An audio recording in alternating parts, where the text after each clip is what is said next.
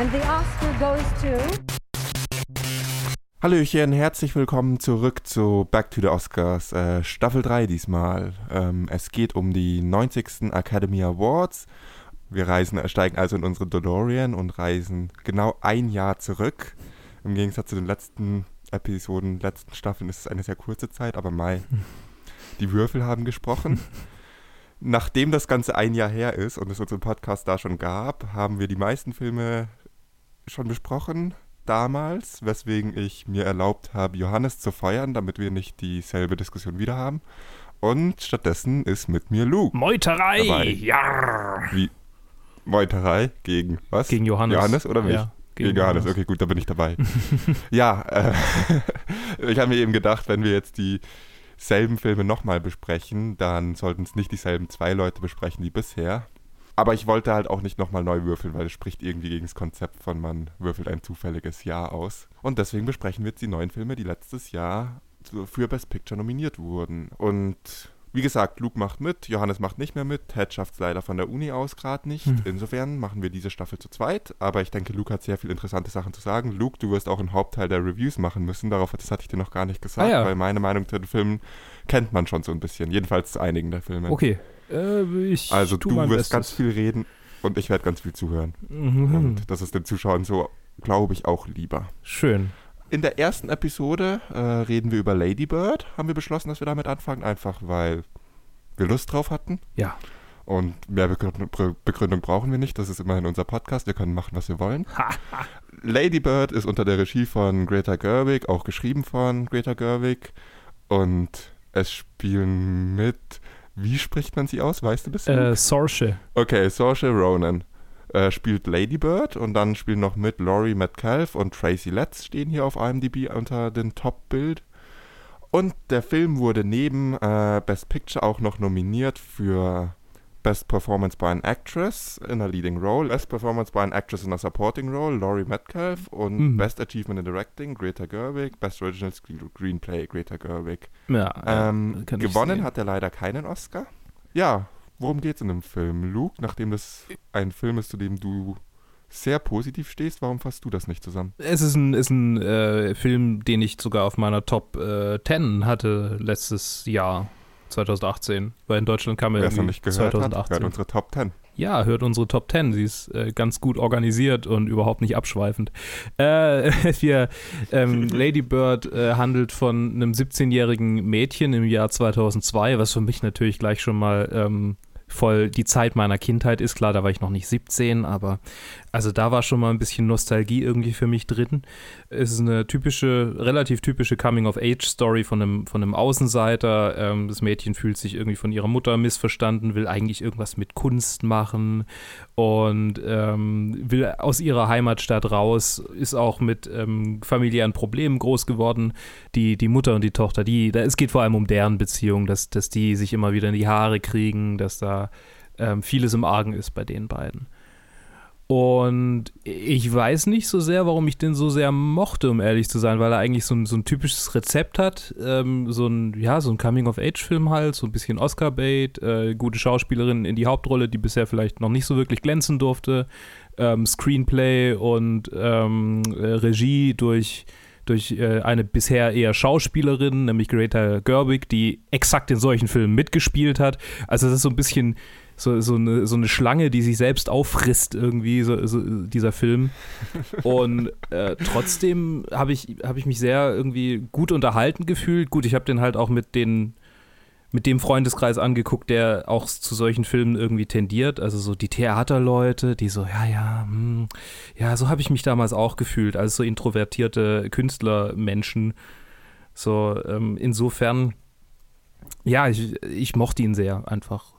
Das war so mein. Also du sprichst schon an, dass der Film irgendwie viele Klischees aufnimmt Ja. von den introvertierten Künstlerleuten und ich glaube, jeder, der ein bisschen in seiner Jugend ein bisschen in einer Theatergruppe geschauspielert hat oder generell sich äh, mal dachte, vielleicht mache ich irgendwas mit Kunst, kann da sehr viel wiedererkennen. Mhm. Aber was ich faszinierend an dem Film fand, ist, dass obwohl so viele Klischees drin verarbeitet sind, dass er nicht wirklich so klischeehaft rüberkommt. Klar, er hat sein Rezept, Mhm. das er eigentlich irgendwie abarbeitet, aber es wird sehr kompetent abgearbeitet. Mhm.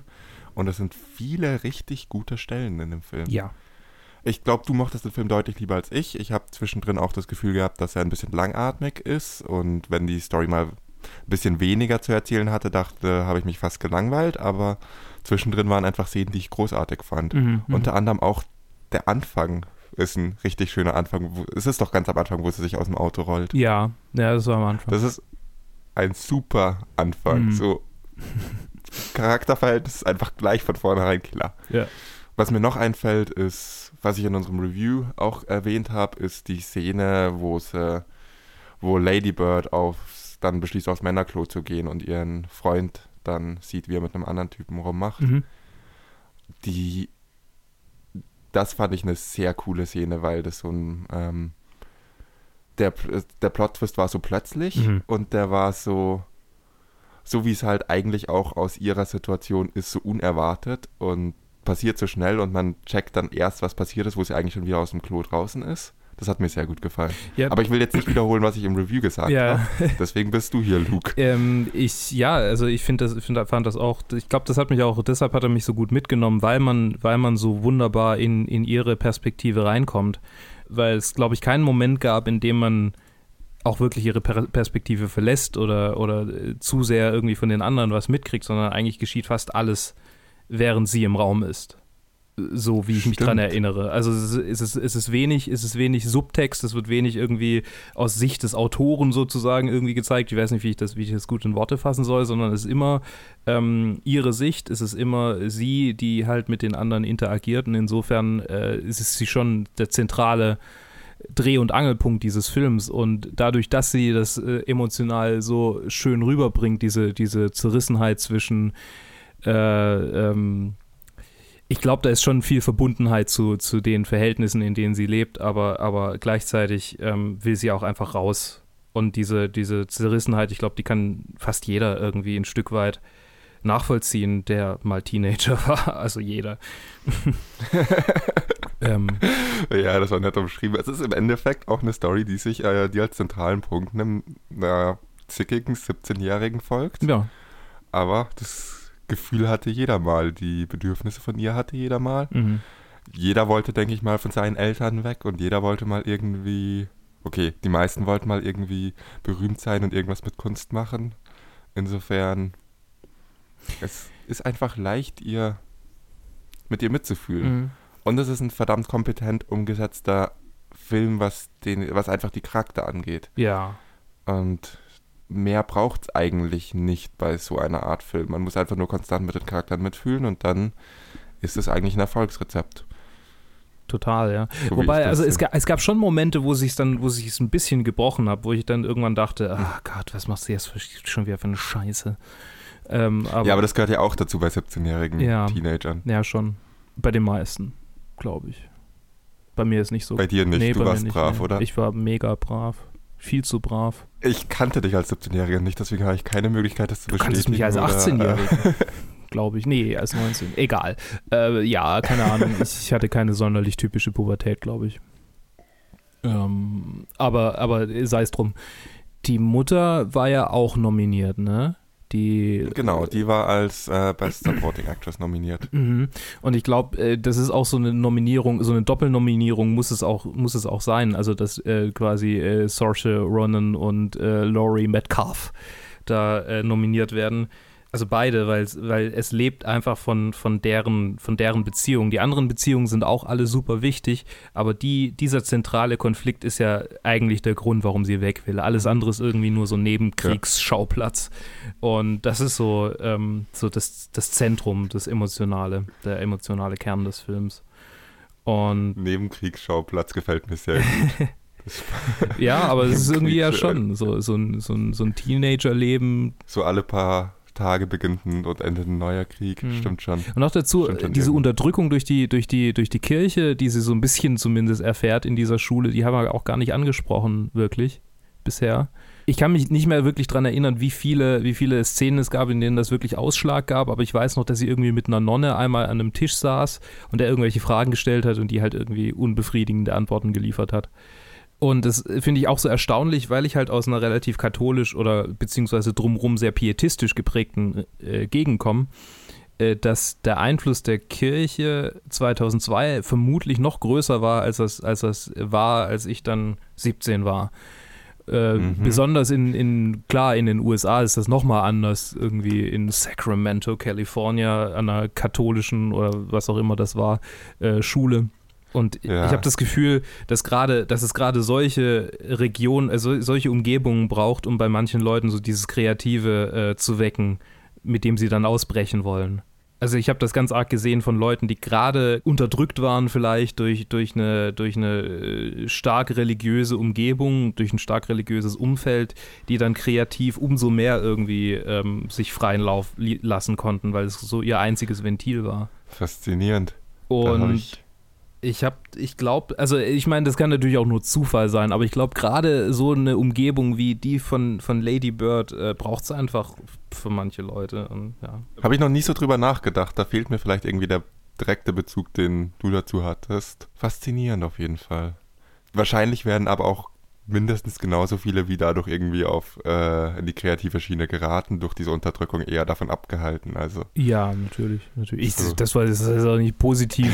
so, ja, unterdrückt eure Kinder, weil dann werden sie kreativ. Das, äh, natürlich nicht. Äh, irgendwas wollte ich noch sagen. Ah ja, genau. Du hattest erwähnt, der Hauptteil oder der Hauptschauplatz des Krieges ist zwischen Mutter und Tochter in diesem Film. Ist dir eigentlich äh, kennst du den Working Title von dem Film? Nee der hieß ganz lang einfach nur Mothers and Daughters. Tja. Ein sehr ehrlicher Titel. Mhm. Aber damit, damit hätte er dann vielleicht äh, den noch arthausigeren Titel gehabt. So, das wäre ja. so richtig. Ah. Ja, ich glaube, Lady Bird ist schon der passende Titel. Im Delphi Arthouse Kino in ihrer Gegend. der Feelgood-Film des Jahres. Mothers and Daughters. Ja, ich weiß nicht. Ich glaube, ohne, ich glaube, ohne so diese, ähm, ganze Oscarschiene wäre dieser Film auch wirklich nur in Arthouse-Kinos gelaufen. Mm. Und ich meine, ich habe ihn. Es ist halt so ein typischer. Also es ist auch in diesem Jahr war es so dieser Arthouse-Pick, der noch mit rein, den es jedes Jahr gibt. Mhm. Verstehst du, was ich meine? Ja, total. Jedes, jedes Jahr gibt es einen Art, eine, einen Slot reserviert für einen absoluten Arthouse-Film und das war halt in diesem Jahr Lady Bird. Mhm. Und das heißt nicht, dass er es nicht verdient hat. Ich finde, dieser Film hat seine Nominierung noch verdient, weil die Schauspieler sind super, also die haben alle ihre Nominierungen verdient. Äh, Greta Gerwig hat da wirklich es geschafft, eine 17-jährige, zickige Teenagerin, jedenfalls dir sehr nahe zu bringen, obwohl du sagtest, du hattest jetzt nicht so die durchschnittliche Pubertät. Mhm. Und ich würde von mir auch sagen, dass ich jetzt nicht so die durchschnittliche Pubertät hatte oder nicht so war wie Lady Bird. Mhm. Und mir ging es ähnlich. Also, sie hat da schon ganze Arbeit geleistet ich kann über den Film eigentlich nicht wirklich was Schlechtes sagen oder ich kann ihn nicht wirklich für irgendwas kritisieren, außer dass es nicht 100% meinen Geschmack getroffen hat und deswegen vielleicht etwas langatmig war für mich. Mhm. Ich finde es auch spannend, äh, dass er, dass er das typisch für einen Arthouse-Film allerdings, äh, also du sagtest ja vorhin, er, er, bedient viele Klischees, aber er tappt irgendwie nicht in die Falle, die diese Klischees ja. oftmals mit sich bringen. Und trotzdem hat er die, die typische Diskrepanz äh, Metascore zu User-Bewertungen. Echt? Ich 94 Metascore und 7,4 User-Bewertung auf IMDb zumindest. Und ich könnte wetten, dass es auf anderen oh, Seiten ja. ähnlich aussieht. Was ich über Rotten Tomatoes weiß, ist, dass Lady Bird, jetzt lass mich mal kurz nachschauen, dass ich nichts Falsches sage, dass Lady Bird den Rekord von Toy Story 2 gebrochen hat, was die meisten Fresh Reviews hintereinander von Critics anging. Mhm. Toy Story 2 hatte 163 Reviews hintereinander, die alle fresh waren und Lady Bird hat 169, äh, 196 Fresh Reviews Aber hintereinander bekommen. Toy Story 2, gab es da Rotten Tomatoes ja. überhaupt schon? Da gab es anscheinend Rotten Tomatoes schon. Alter, das war der erste Tomatoes Film, den ich im Kino gesehen habe. Rotten Tomatoes gibt schon echt lang. Scheiße. Ja. Und Lady Bird hatte dann echt lange eine 100% Bewertung. Uh. Ist dann irgendwie, dann hat es angefangen, irgendwie ein äh, Rotten, eine Rotten-Bewertung zu bekommen. Ich schaue gerade nach, wie es jetzt eigentlich aussieht inzwischen. Und dann können wir auch gleich sehen, was die User. Ja, Lady Bird ist jetzt bei 99% Critics äh, Review und 79% Audience Score. Ja. Das ist eigentlich ziemlich ähnlich wie bei. Ja, sowas dachte ich ja. mir. Das ist gerade andersrum wie bei irgendwie so Kritiker-Hassfilmen wie, keine Ahnung, ja. Polar oder, oder äh, Bright oder sowas. Und ich finde es schön, dass wir uns auch auf die Kritikerseite schlagen, weil wir den jetzt, ohne das zu wissen, beide gut fanden. Ja, ich fühle mich generell mehr der Critics Score auf Rotten Tomatoes verbunden als der Audience Score, muss ich gestehen. also das ist dem, was ich mehr traue. Ja. Einfach dank Filmen wie Transformers und so weiter. Ja, ja, das, das auf jeden Fall, das auf jeden Fall. Ja. Ja, aber so viel hat er gar nicht eingenommen, sehe ich gerade. Also ich meine, er ist ja auch mit einem Limited Release irgendwie in den USA gestartet. 2017, Mhm. bevor er dann erst ein Was- Wide Release gekriegt hat. Und der hat irgendwie, der Cumulative, Cumulative Worldwide Gross ist gerade mal bei 70 Millionen bei einem Budget von 10 Okay. Millionen. Also es ist irgendwie auch so. Ja. Aber so, sowas, so, das sind eigentlich so Arthouse-Filmzahlen, würde ich so Ja. schätzen, oder? Eigentlich. Es ist halt, ich bin nicht Johannes, ich habe zu den Zahlen weniger Okay, zu sagen. wir reden da jedes Mal drüber, deshalb, deshalb, äh, äh, Ja, ich weiß, so, ich habe ja auch ganz lange mit Johannes immer drüber geredet. das ist, das Ähm, ich habe die Zahlen gerade gar nicht vor mir, aber das klingt halt nach, hey, er hat seinen Gewinn gemacht. Mhm. Das ist jetzt auch nicht schlecht, aber was man halt erwartet von einem Film, der hauptsächlich über die Oscars ähm, Aufmerksamkeit bekommen hat Mhm. und geschätzt nicht viel mehr äh, Leute ohne Stimmrecht für die Oscars den Film gesehen haben als mit, Mhm. um das mal übertrieben auszus auszudrücken. Es ist, es ist halt einfach so ein klassischer Film, der, der nur einen sehr be begrenzten Teil des breiten Publikums anspricht und das ist ja nichts Schlimmes, das ist eigentlich eher was Gutes, finde ich. Ich, ich könnte ihn das irgendwie vergleichen mit anderen Coming-of-Age-Filmen, aber äh, mir fällt jetzt irgendwie keiner ein, der vergleichbar wäre, der, der es so gut schafft, das alles so wirklich zu treffen. Und ich kann mich auch nicht mehr wirklich an die Okay. Dialoge und so erinnern, aber ich weiß noch, dass ich echt weggerissen war, weil die, weil die so richtig gut und schnell und, und quippy waren teilweise und dann auch teilweise Mhm. wieder schön die, das Tempo fanden, das es braucht, um dann so eine melancholische Szene gut wirken zu lassen. Ähm, ich muss mal fragen, wenn du sagst, du kannst es mit keinem anderen Coming-of-Age-Film vergleichen. Ähm, Im selben Jahr war nominiert Call Me By Your Name, den wir auch noch Den besprechen werden. Den Film habe ich tatsächlich noch nicht gesehen. nicht. Okay, ich dachte, Call Me By Your Name hätte schon jeder gesehen, außer ich. Deswegen wollte ich dich gerade irgendwie fragen, ob du da einen Vergleich zu ziehen kannst. Das hat sich damit erübrigt. Tut mir leid. Den Vergleich ziehen wir dann in der Call Me By Your Name Episode. Ganz einfach, ist ja nicht schlimm. Ja. In der übrigens einer die Hauptrolle spielt, der in diesem Film einen äh, Antagonisten spielt, sozusagen. Ja, ihren zweiten Freund im Film spielt. Naja, ja Freund, sozusagen. also das ist ja mehr so eine, Ja. Auf- Ja, was auch eine immer. toxische was auch immer. Beziehung, Wie die genau. die zwei da führen.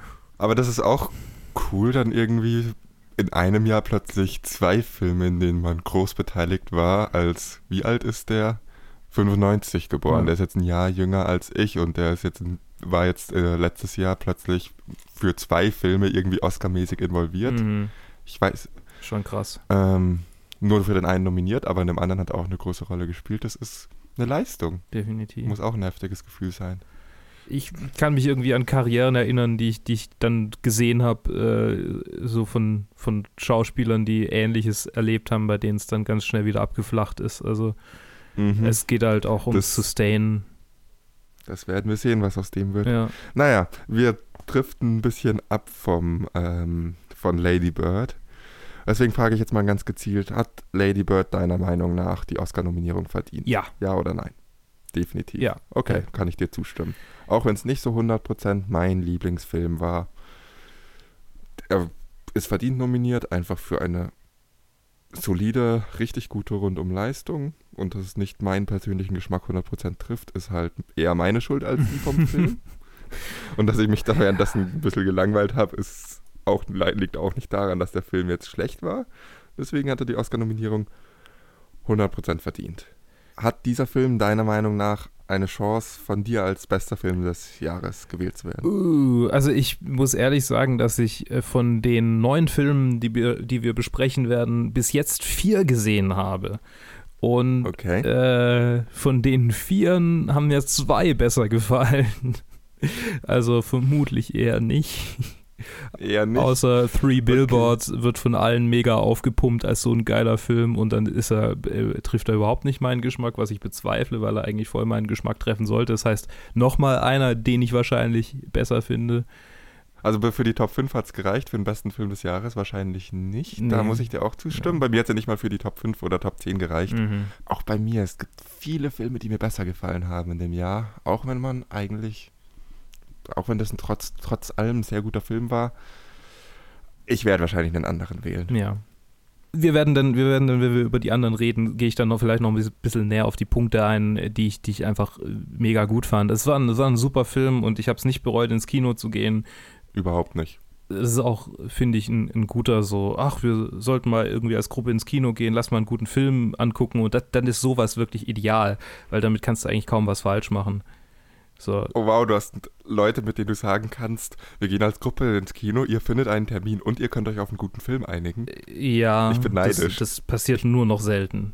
Ich gehe mal allein ins Kino, weil es mich irgendwie nervt, ja, also, mich nach Terminen und schlechten Filmgeschmack richten zu müssen. Seit dem Podcast mache ich das auch immer häufiger, aber ja. davor bin ich halt einfach nicht ins Kino gegangen und wenn, dann nur als Gruppe. Verstehe ich auch, ja. verstehe ich auch. Naja, ich glaube, wir haben alles zu Lady Bird gesagt, was wir zu sagen haben, oder? Ja, Hast ich noch äh, möchte noch sagen, dass ich Saoirse Ronan genauso wie Greta Gerwig eine noch länger währende und äh, gut bleibende Karriere wünsche. Weil beide, finde ich, äh, echt Gutes geleistet haben und noch Gutes leisten sollen. Dem kann ich absolut nicht widersprechen. Bin gespannt, was wir in den nächsten Jahren von ihnen sehen. Hm. Ähm, was haben Sie eigentlich seitdem gemacht? Irgendwas nennenswertes schon? Ich weiß nicht. Äh, äh, Maria Stewart, äh, Saoirse ah, Ronan ja. war Maria. War sie Maria oder war sie Queen Elizabeth? Nee, sie, sie war, war Maria Stewart, Stewart genau. Und Greta Gerwig, was hat die Seite? Achso, als Schauspielerin nichts, äh, als Writer ist was in Post-Production. Oh Little Women. Saoirse Ronan war in Robot Chicken. Super. Das, Entschuldigung. Ehrlich? Robot, was war ja. Robot Chicken nochmal? Robot Chicken ah. ist diese Knet-Fernsehserie. Äh, ja, ja, ja, ich erinnere mich. Ja, also. Ja, ja, sie war, also das erste Mal habe ich sie ja gesehen in, in Grand Budapest. Da war sie ja richtig, richtig gut, fand ich. Ah, ja, da war sie die mit dem, mit dem Muttermal auf der Wange. Stimmt, der Love das hatte ich ja voll vergessen. Die, die stirbt, das die ihn dann dazu bringt, zum melancholischen alten Mann zu werden, der nur in seinem Hotel rumhängt. Grand Budapest Hotel, das muss ich auch unbedingt mal wieder anschauen. Ich kann mich kaum noch an den Film erinnern. Das, den habe ich wow. echt schon hundertmal gesehen, glaube ich, gefühlt. Ich tatsächlich erst zweimal, das ist zu selten. Mm, viel zu selten. Naja, der ist in einem anderen Jahr, vielleicht auch in einem anderen Back to the Oscars, soweit ich mich erinnere, war der auch nominiert. Oh, ja, vielleicht äh, würf, erwürfeln wir uns ja irgendwann mal Grand Budapest. ja, er war auf jeden Fall für, ja, war als Best Picture nominiert. Vielleicht erwürfeln wir uns das, aber ich glaube nicht, dass wir zwei, naja, okay, äh, statistisch unabhängig voneinander, theoretisch ist möglich. Aber es ist eine 1 zu 91 Chance, dass wir nächstes Mal über Grand Budapest Hotel reden. Und das ist noch lang hin. Ja. Also gehen wir mal lieber nicht davon aus. Dann vielen Dank fürs Zuhören. Ich hoffe, ihr hattet Spaß und vermisst Johannes und Ted nicht zu sehr. Luke und ich bemühen uns, ähm, mindestens genauso nervig zu sein. Ich hoffe, wir schaffen es. Dann müsste ich ähm, aber mehr lachen und längere Pausen machen. Ha! uh, uh. Und dich öfters wiederholen. Und äh, ja, auch wir haben unsere Angewohnheiten, ja. äh, über die sich Johannes und Ted sicher dann beim nächsten Directed By lustig machen, sobald Natürlich. sie das gehört haben. Natürlich. Wir hören uns nächste Episode. Ähm, das übliche Programm. Liked uns auf Facebook, folgt uns auf Twitter. Wir haben Instagram. Das ist yeah. das erste Mal, dass ich Instagram ankündigen darf. Ich habe vergessen, wie wir drauf heißen. Weißt du das, Luke? Äh, Planet Film Geek. Irgend sowas. Ihr werdet es finden. Es wird bestimmt. Und hinterlasst uns Kommentare und Reviews. Ja. Äh, ja. Ähm, bis bald. Bis Tschüss. dann.